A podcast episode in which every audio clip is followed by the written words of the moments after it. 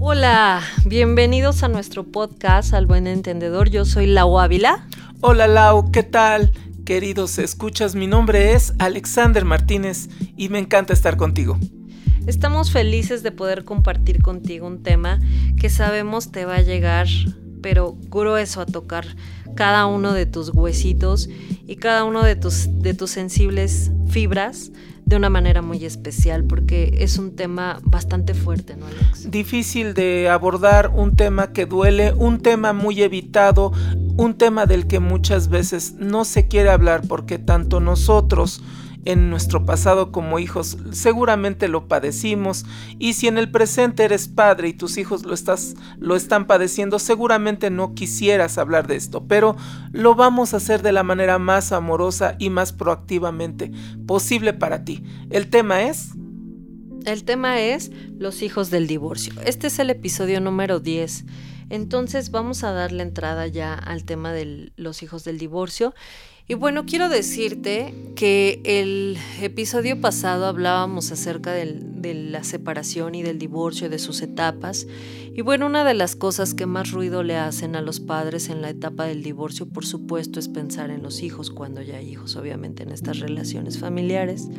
¿Qué pasa con los hijos? Bueno, quiero decirte que no para todos los hijos significa lo mismo esta separación de los padres porque tendrá que ver con la forma, con los pasados de los padres, pero sobre todo con sus edades.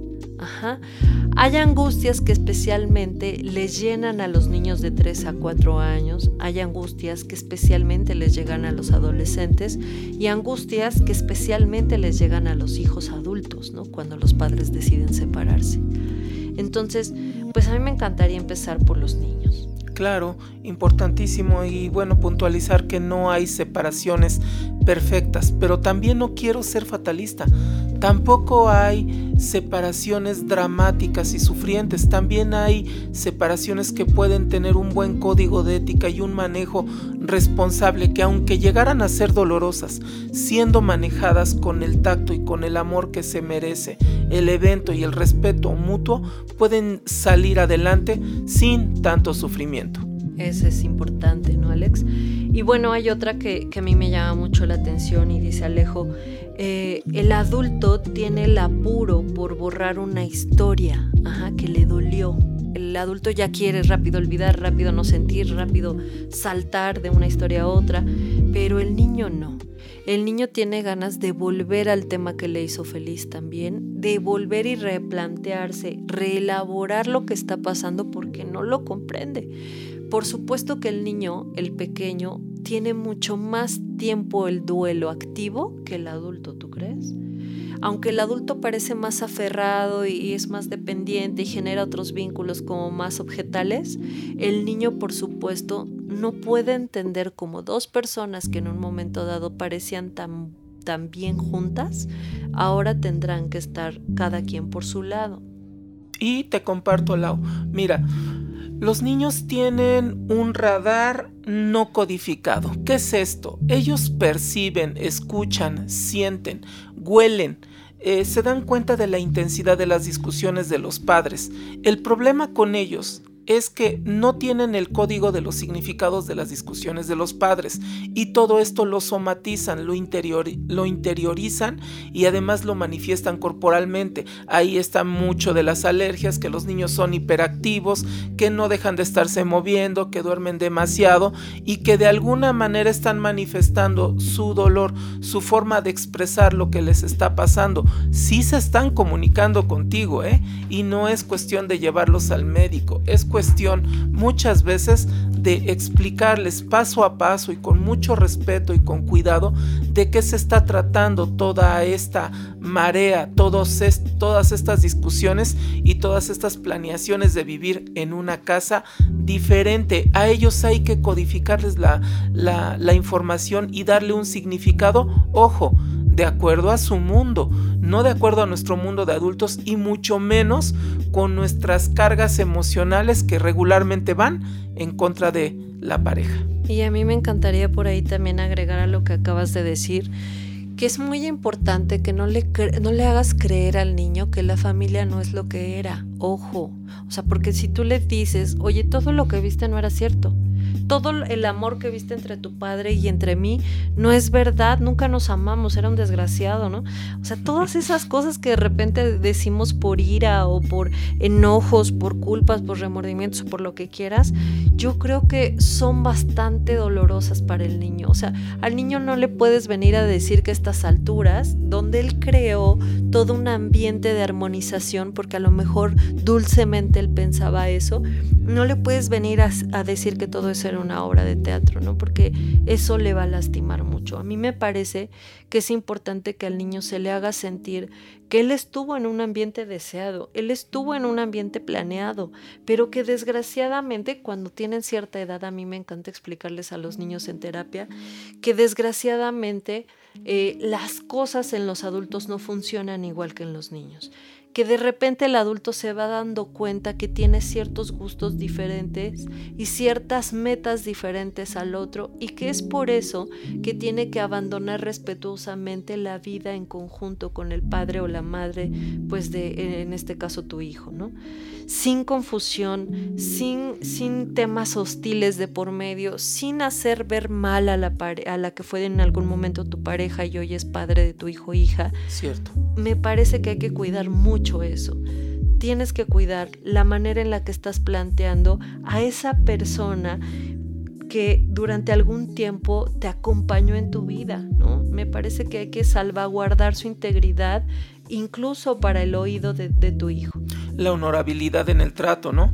Mira, mm, yo creo que no afecta tanto la separación como la batalla entre los padres. Me queda claro que la separación o el divorcio es un evento traumático, es un evento muy doloroso, pero creo que exacerbarlo más con estas batallas y desproporcionadas sí, sí afecta mucho.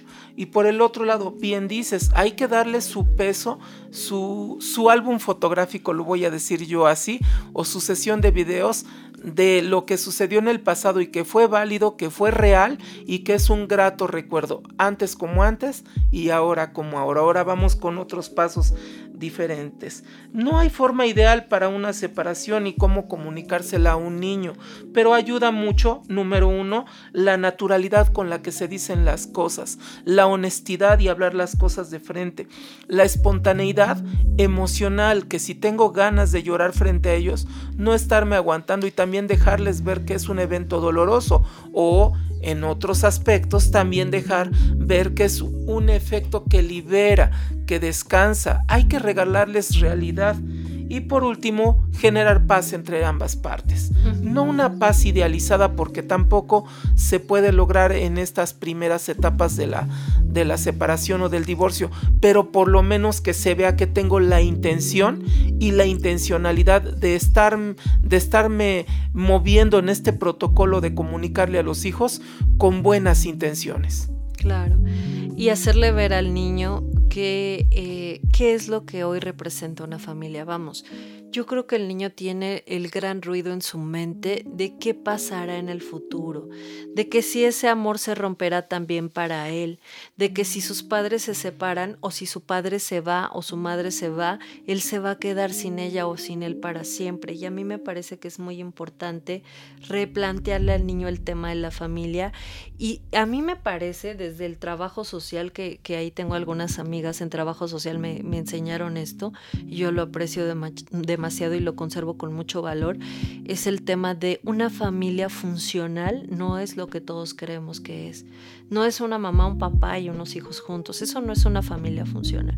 Una familia funcional es una familia que funciona. Una familia que a pesar de que los miembros que aparentemente la sociedad no requería o requería más bien que estuvieran juntos, ya no están, pero la familia funciona en su diversidad, funciona en sus diferencias. O sea, papá y mamá están separados, pero funcionan, van a las juntas, de repente se involucra uno en la actividad del otro.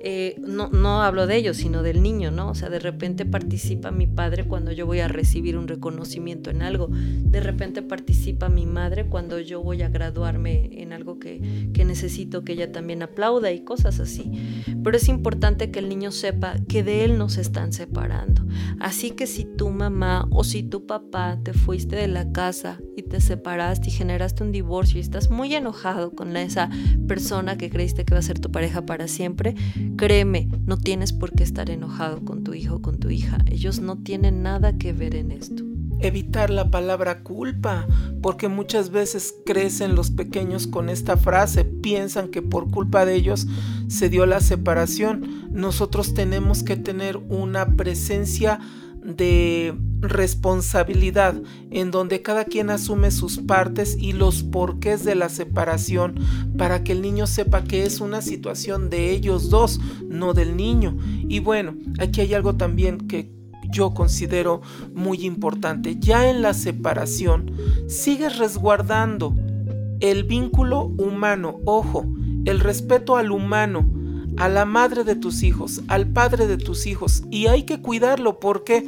Porque te conviene. Mira, si tú cuidas que tu ex pareja esté bien, esté creciendo, esté avanzando. Estoy hablando de sana distancia, valga la redundancia con esto del, del, COVID. Estoy hablando de respeto a la distancia, pero ojo, si yo sé que mi expareja está bien, también mis hijos van a estar bien. Exacto. Y eso, se, eso me parece honorable, ¿no? No invado sus espacios, sus intimidades, sus nuevas parejas, todo eso es sagrado. No me voy a meter a ese mundo, lo voy a respetar.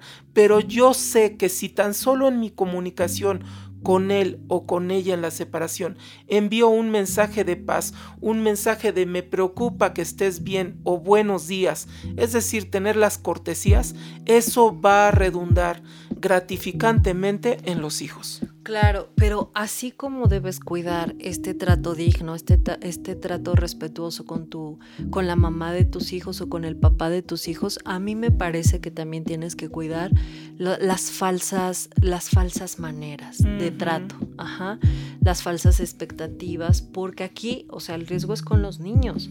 Me preocupa mucho cuando los padres confunden a los niños, ¿sabes? Un papá que coquetea, una mamá que coquetea, una mamá que manda imágenes a la expareja, un papá que le manda imágenes que no a la expareja, un tema de esos, de, de mucha confusión, y que el niño se acaba enterando. Entonces el niño empieza a salvaguardar una esperanza, ¿no? Y una credibilidad de que porque los tienen una foto juntos pueden estar juntos alguna vez. De que porque los tienen una fiesta juntos y comen, comiendo de, lado eh, de, a un costado el uno del otro, de pronto la esperanza es que en su idealización en algún momento puedan otra vez estar juntos.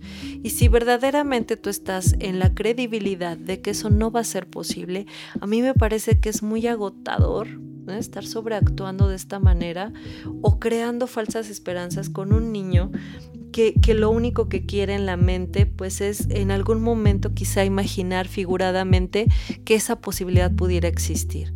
Entonces hay que ser muy cuidadosos con estas dobles intenciones. Sí, un trato respetuoso, pero ojo, tratos respetuosos no involucran coqueteos, no involucran falsas esperanzas, no involucran eh, gente que, que, no aprende a dejar ir y, y, no, no cierra adecuadamente estos ciclos, ¿no? A mí me parece. Coincido evitar el idealizar, el, el evitar estas indirectas. Y sí, tienes razón, regularmente son, son eróticas y son sensuales. Muchas personas dicen, ahí tengo una velita de reserva y no, no se trata de eso, ¿no? Se trata de, de, de dejar un mensaje claro hacia los hijos. Claro, y que además, si tú, si tú estás pasando por, por este, este tema del divorcio y sobre todo el hijo apenas, imagínate, ¿no? Tú estás avanzando en el, en el duelo, ya estás saliendo con otras parejas, tú estás avanzando en todo, y el niño apenas está replanteando la situación. Si tú le vienes con estos, eh, con estas imágenes de repente fluidas, eh, creo que al niño lo atoran, al niño no le permiten aprender a adaptarse a un mundo en donde tenga que ver a sus padres separados, pero sus padres y él puedan funcionar como una familia real, ¿no? Bien, sabes, yo creo que ayuda mucho que el evento pueda dejarme una lección como persona, como padre, como individuo, como madre. Verdaderamente capitalizar el evento y vivirlo significa en mi caso actuarlo. Es decir, aprendí, me dolí, cerré, el ciclo pero verdaderamente estoy demostrándole a mis hijos una actitud de madurez. No estoy hablando de esa madurez moralista, social, estoy hablando de mis hijos vieron una transformación en mí en este evento. Estoy verdaderamente haciendo un cambio en mis actitudes y en mis relaciones o sigo siendo el mismo. Sí, algo que a mí de verdad me preocupa mucho por los casos que tenemos en consulta de repente es darme cuenta cómo en ocasiones te atoras tanto en esta rivalidad que nunca termina, en esta lucha de poder de yo puedo más, yo me lo quedo, yo quiero esto, yo quiero más dinero, ajá, en esta rivalidad que no termina, que de pronto el, de mayor impacto y, y, el de mayor sufrimiento acaba siempre siendo el niño, ¿no? Me preocupa mucho esas relaciones en donde la madre o el padre, dependiendo quién se quede con la custodia y guardia, eh, de repente eh, están tratando al hijo como un rehén. Lo secuestran y, lo vuelven un rehén. Es decir, nada de que puedes ver a tu padre, nada de que puedes ver a tu madre. Hasta que yo no lo diga y no lo quiera, lo puedes ver. O como instrumento de venganza, me quitaste la palabra de la boca de los rehenes. No solamente rehenes, sino también como instrumento de venganza. Fíjate, un detalle importante. Se queda la niña con, eh, con papá. ¿Sale? Y curiosamente la niña se parece mucho a su mamá. Es muy común que se deposite indirectamente algunas eh, venganzas o desquites con los niños que no les toca. Es donde nosotros tenemos que estar muy claros en dejar nuestras cuentas claras y no dejar pendientes con la pareja, tanto emocionales como comerciales, para que haya un buen crecimiento saludable en los niños. No solamente rehenes, sino instrumentos de venganza o instrumentos de manipulación, que bueno, es tan común, tan común que se utilice a largo plazo y los niños no nacieron para eso. O hasta corto plazo, ¿no? Yo veo de repente como las madres comercializan a sus hijos.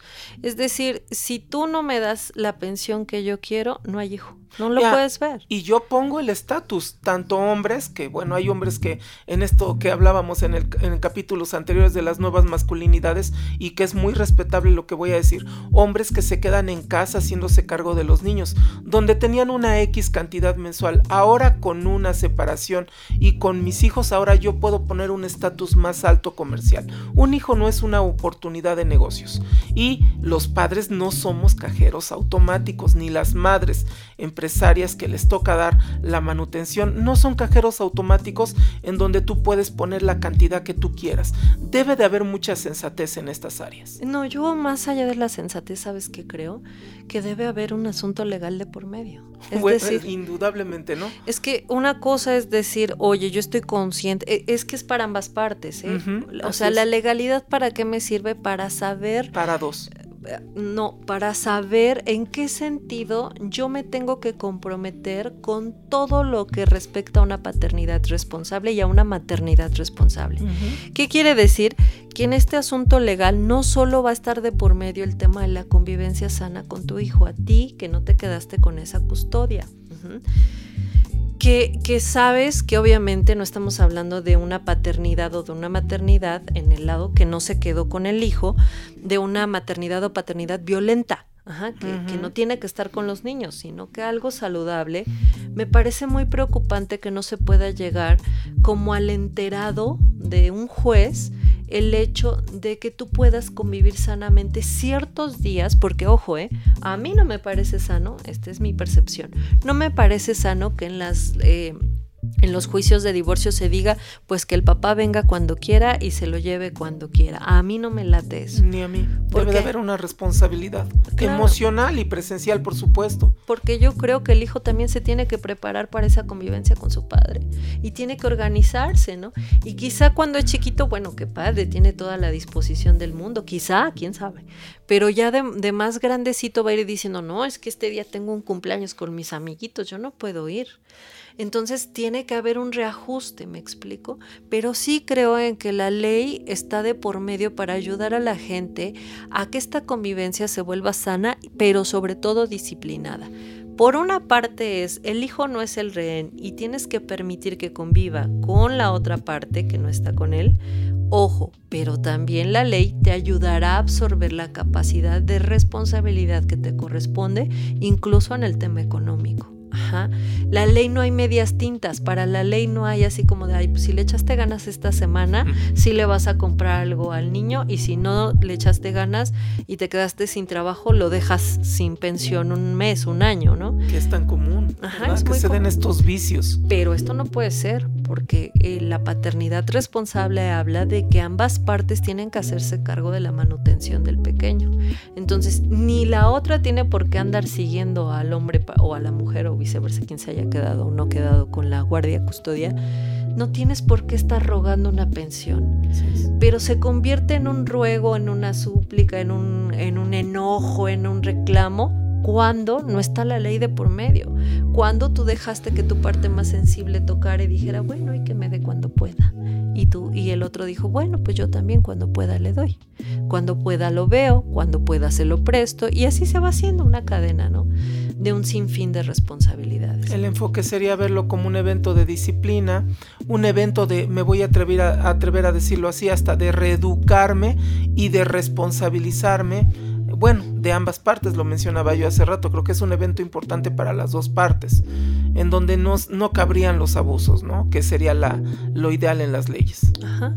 Y bueno, avanzando un poco en el tema, también hablábamos de que no es lo mismo para un adolescente que para un niño vivir esta pérdida.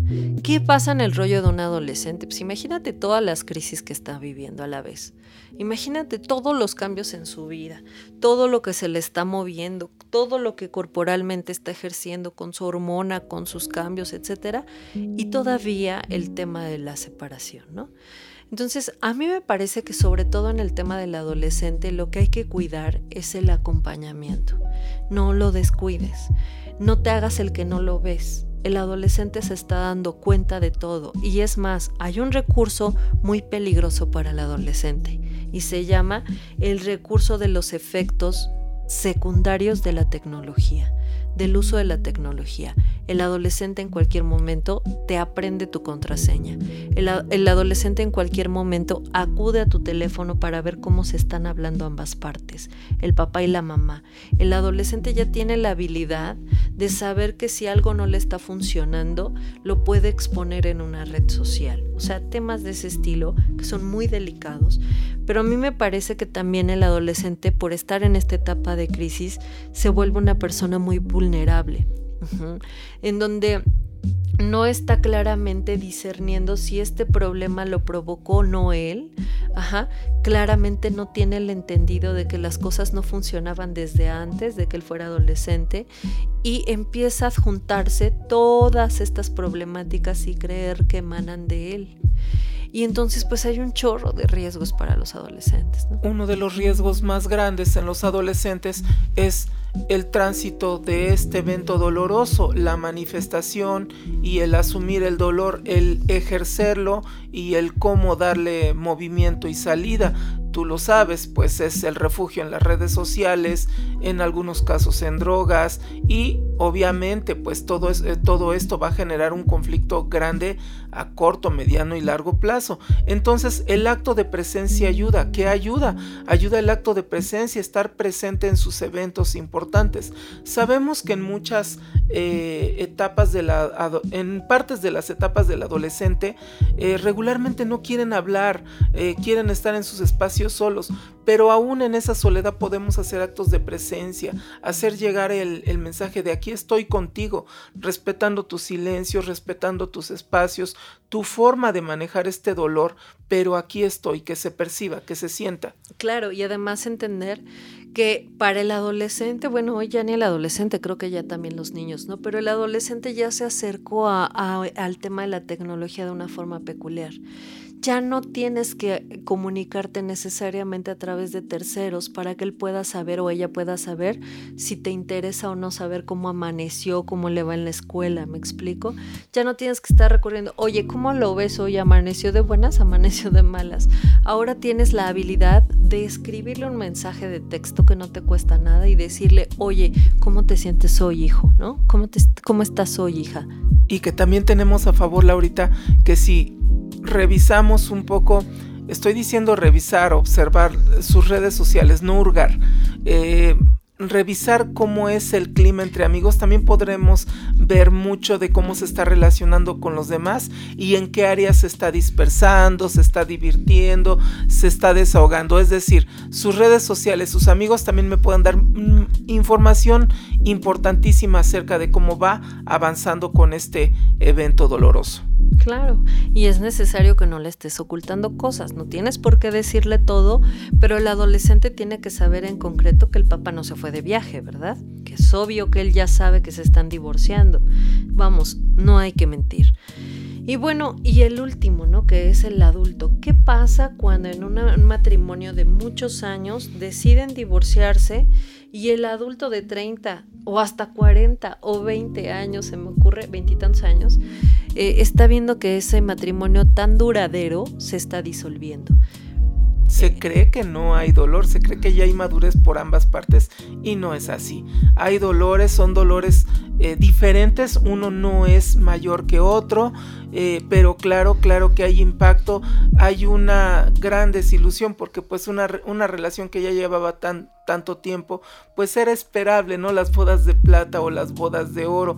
Había un evento social esperable y por supuesto que hay, hay eventos que atender, hay dolores que atender y el estigma, ¿no? El, eh, hay cosas dolorosas que, que, son muy evidentes. Por ejemplo, el imaginar que esa representación de pareja que a ti te significaba en la estabilidad, en, la, en el ser amoroso, en la afectividad, pues se acabó. Entonces de repente lo que te parecía eh, infinito llega a un fin y pues por supuesto que hay mucha, mucha falta de, tranquilidad, una gran preocupación, sobre todo porque si ya hiciste una vida, ¿no? En lo particular, ya tienes tu propio núcleo familiar, te estás dando cuenta que del otro lado, pues se está acabando la relación de pareja de tus padres y que ahora tus padres se van a quedar solos. Y eso tiene una implicación, ¿no? Hay quien dice, vente a vivir con nosotros. Hay quien le dice a sus padres así como manera de protección, ven, yo te cuido, no te quedes sin nada, sin nadie, ¿no? Y pues me parece que es un asunto también que hay que tomarse con mucho cuidado. Yo creo que es muy sano saber que tus padres hicieron una vida y que esa vida decidió eh, terminar en pareja de una manera muy particular en un momento dado también decidió que esa pareja no podía continuar y que no es momento de andar tapando duelos, llenando eh, espacios y ni mucho menos, ¿no? No hace falta que vengas a, a, invadir su espacio para que se sienta acompañado. No hace falta que tú lo traigas al tuyo para que tu pareja se incomode de pronto o, los hijos salgan de, de, la intimidad del espacio y se convierta en un caos eso. Yo creo que hay que darle chance a los padres de tomar un tiempo a solas, de, de sentirse acompañados a la distancia y de saber que es un duelo por el cual tienen que pasar inevitablemente, tienen que llorar, inevitablemente tienen que despedirse. Sí, este y más escenarios, tantos escenarios. Hoy tocamos, consideramos algunos de los más significativos o de los más comunes o los más vistos. Pero me queda claro que los escenarios pueden ser múltiples y también me queda claro que no existen recetas secretas para poder pasar por estas situaciones tan complejas. En fin, deseamos eh, nutrir, deseamos dejar un poco o algunos puntos de vista acerca de lo que observamos en los consultorios y en nuestro trabajo profesional contigo. Así es. Y créeme, eh, no estás solo, no estás sola, no eres la única persona que está pasando por esto. Yo te quiero dejar unas fuentes bibliográficas para que tú te vayas con algo el día de hoy. Eh, apóyate si, si la separación de los padres se, se, trata de un niño, apóyate de cuentos. Hay por ahí cuentos que hablan como de... Eh, cuando los padres se separan, ajá, cuando dice, hay un cuentillo que, que, me llamó mucho la atención en su imagen y decía, mis padres se están separando y yo qué, ¿no? pero bueno, yo creo que es importante de acuerdo a la edad irse informando, pero creo que a los niños les vienen bien los cuentos porque los hacen entender estas separaciones de una manera muy digerible, ¿no? Hay algunos libros como Hijos de Padres Separados. Esto lo escribió Alejandro Vallejo, Nájera. Eh, te lo recomiendo, búscalo, infórmate. Creo que es una buena herramienta. Hay otro libro que se llama Mamá te quiero, papá te quiero y es de Marta Alicia Chávez. Creo que es un, un buen libro para también atender a estos consejos de padres separados. Y bueno, tú Alex, no sé qué quieras comentar. Hay dos eh, conferencias que en algún momento escuché y me parecieron herramientas muy importantes para poder comunicarnos con nuestros seres queridos. Una de ellas es eh, Código de Honor del ingeniero Carlos Cuauhtémoc Sánchez, una conferencia que vas a encontrar en YouTube cerca de 30 40 minutos. Hay otra que a mí me encanta y se llama Cómo pelear con sus seres queridos. Te regala cinco pasos básicos para poder hacer una comunicación más saludable. Y bueno, reitero, es del ingeniero Carlos Cuauhtémoc Sánchez. Hay otro libro que me encontré y que me, que me agradó mucho hace tiempo, que se llama Cómo no afectar a nuestros hijos en el divorcio, del psicólogo Juan Pablo Redondo. Y bueno, también te da pasos específicos para cuidar tus acciones y tus decisiones. Espero que te sean de utilidad. Exacto, entonces estamos también para ti en nuestros consultorios, ¿verdad Alex? Vamos a crear grupos de apoyo, eh, bueno, casi siempre estamos trabajando en terapias también grupales, en donde lo que, lo que intentamos hacer es eh, un recurso para que tú que estás pasando por un momento de divorcio, tú que estás pasando por un momento de muchos cuestionamientos en relación a la educación de tus hijos por a causa de un divorcio, pues tengas más herramientas y te sientas empático con otros casos, ¿no?